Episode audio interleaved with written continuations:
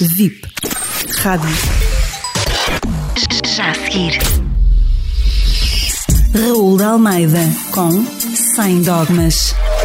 Quando temos um espaço de rúbrica e quando nos cabe escolher o tema, é normal, é humano, é instintivo que escolhamos aquilo que mais nos interpela, mais nos revolta, mais nos inquieta e desinstala na nossa visão da sociedade. Ao longo dos últimos anos, meses, semanas, há muito que nos interpela, há muito que me interpela. A tentação hoje seria falar do que se passou na última sexta-feira. Um caso que envergonha o país, um caso que reserva uma posição à justiça portuguesa que é a última que esta deveria ocupar e um caso que justificadamente gera a maior incompreensão. Nas últimas semanas vimos outros tantos casos. Mas o que eu vou fazer hoje, sem dogmas, é falar de um exemplo positivo, através de uma homenagem a quem serviu um país, uma nação, uma comunidade sem reservas, dando de si antes de pensar em si.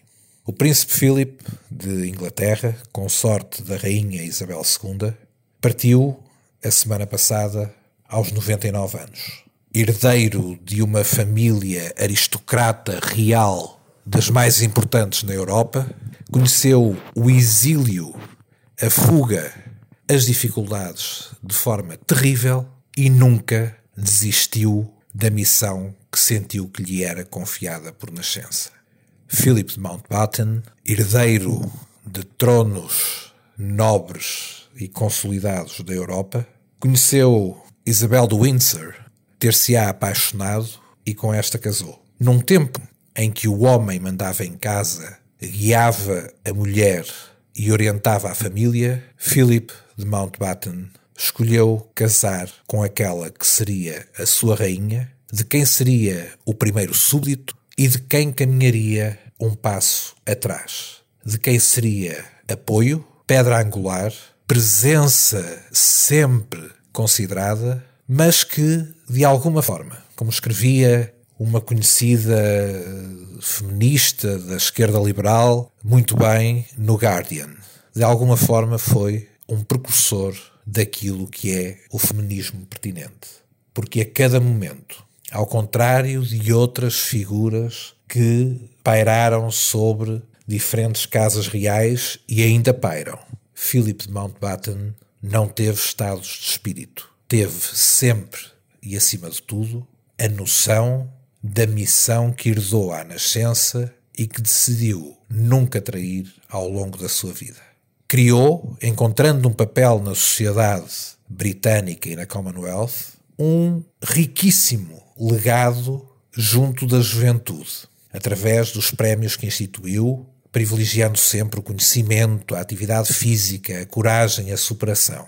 Foi sempre um marco na integração, por exemplo, da deficiência, na luta discreta e eficaz contra o racismo. Um pioneiro da ecologia e um visionário naquilo que foi o suporte à rainha na manutenção da Commonwealth, a maior comunidade de Estados a nível mundial, pluricontinental e a grande ideia da projeção inglesa do mundo. É importante olharmos para estes exemplos. É importante vermos que gente ligada à política e ao poder não está lá só para se encher, não está lá para se deixar corromper, não está lá com estados de alma à espera que todas as atenções recaiam sobre si. Não está lá de passagem para Hollywood, nem de passagem para uma vida faustosa à custa do erário público. Está lá para servir. E nestes momentos de precariedade, é precisamente para estes faróis de seriedade, de princípios e de rigor que é mais importante olhar.